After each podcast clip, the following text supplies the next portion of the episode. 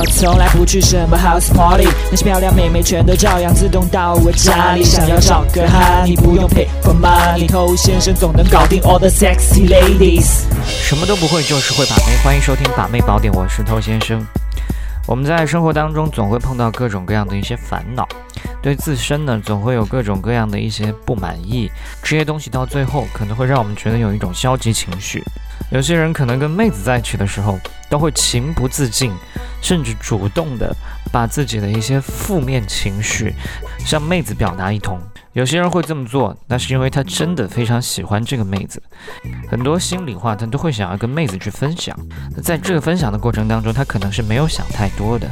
OK，那么还有一种呢，他就是想用这种方式来跟妹子装可怜，想要最后来拉近彼此的关系。那跟妹子装可怜，释放负能量，究竟好不好呢？或者说，怎么样科学的来做这件事情呢？今天我们来聊一聊。你正在收听的是最走心、最走肾的撩妹节目《把妹宝典》，添加微信公众号 k u a i b a m e i，关注我们，参加内部课，学习不可告人的撩妹套路。内部客服微信 h o t t o u。嗯，OK，欢迎去添加我的微信公众号，想学习不可告人的内部课程的，去添加我们的微信号。首先，我们先从不好的开始讲起。我们这个妹子示弱、装可怜、抱怨、负能量，这些东西有一个显而易见的坏处，就是这会展示你的低价值，让她看到你 low 逼的一面。比如你跟她讲最近在单位里面遭到同事的排挤，大家对你似乎都不太友好。比如你最近给骗了，让你手头变得更紧张，不知道接下来该怎么办。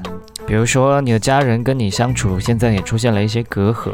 再也回不到过去了，那这些东西都会让你变得更加没有吸引力。好，那装可怜有没有好处呢？它倒是有的，比如说它会激发妹子的母性。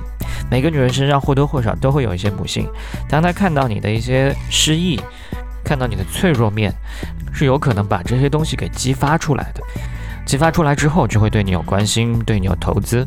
那还有些时候，妹子她们也会有些不开心，有些负能量，跟你在吐苦水的时候，你也可以跟她分享你人生经历当中类似于她现在正在经历的一些事，这样有一个感同身受，也是可以拉近你们的距离，增强你们联系感的。所以有些兄弟甚至就是明明没有很可怜，他也要去装一些可怜。想要博得妹子同情，那又有好又有不好，那我们究竟该不该去和妹子装可怜呢？你要装可以，但也要注意几个点。首先一个点，一定要在你已经跟妹子造成了一些吸引之后，再去跟她装可怜。我们刚才说，妹子看到你的一些脆弱面，她可能会激发母性，但这也是她对你这个人有一些兴趣，你身上有其他的一些闪光点之后，她才会去 care 你的事情，对不对？不然的话，loser 这么多。不是任何一个可怜的人，他都会去同情，他都会去关心，他也不是圣母。所以你确定他已经被你吸引之后，你可以尝试去这么做。那还有一件更重要的事情，就是你跟他呈现的这些不如意、脆弱面，最好是过去的。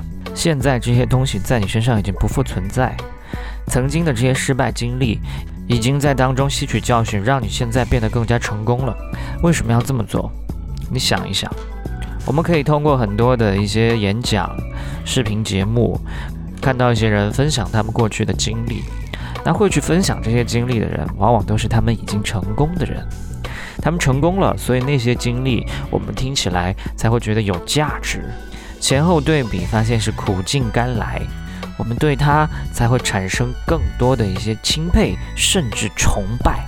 但如果一个人他过去很失败，他现在同样失败，甚至更加失败，而这个时候会有人来邀请他讲过去失败的事情吗？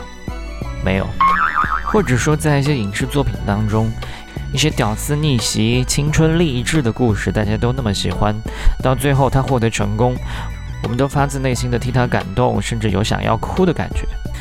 所以成功之后，你才有资格去示弱，示弱是成功者的专利。如果你不信，但非要去示弱的话，也没问题，只是妹子不会喜欢这样的你，OK？所以想示弱，先让自己变得更好，这样的示弱才是真正有魅力的。好，我们今天就说这么多了，我是偷先生，祝你早日成功。